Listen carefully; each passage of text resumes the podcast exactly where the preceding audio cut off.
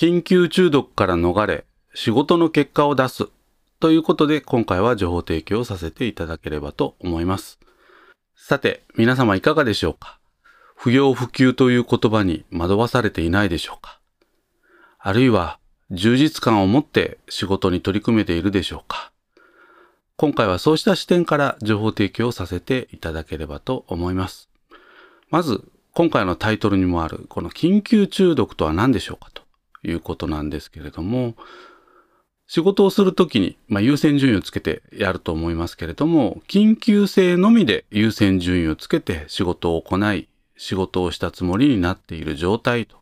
いうことで定義をしておきたいと思います。優先順位をつけるときに緊急性のみでつけてしまいますので、重要な仕事はほったらかし。ですけれども、まあ、火消しみたいなものですのでね。ですので、まあ、やった感、頑張った感はまあ、あるということですね。ただ、これは残念ながらですね、まあ、マネージャーとしては失格です。というのは、組織の未来を作れていませんので。短期、中長期、両方で結果を出すのがマネージャーに期待をされているということをぜひ明記をしておいていただければと思いますね。で、まあ、こういった方はですね、まあ、作業の得意な人がまなりがちですね。えー、よく言う言葉で、器用貧乏っていう言葉がありますけれども、ぜひ意識をして、えー、こういったことにならないようにですね、えー、していきたいなと思います。まあ、こういった世の中でもですね、まあ、マネージャーとしてやるべき仕事、これを成し遂げていく、まあ、3つのコツ。これをですね、今日はご紹介できればと思います。先ほど緊急中毒についてご紹介をしましたけれども、緊急性のみで仕事をしてしまうのではなくて、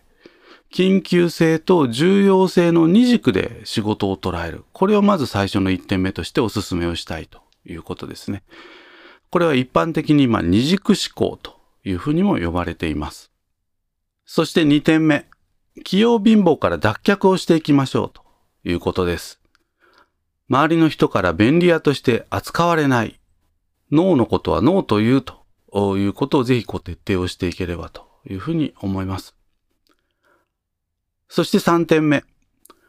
目的目標を意識をして日々の仕事に取り組むということですね。得てして私たちは目的目標を忘れがちではありますけれども、常にやはり留意をして仕事を取り組むことで、重要な仕事、これを忘れずにですね、取り組むことによって、ま、結果を出していく。こんなところをですね、ぜひ意識をしていければというふうに思います。以上、緊急中毒から逃れ、仕事の結果を出すということで情報提供させていただきました。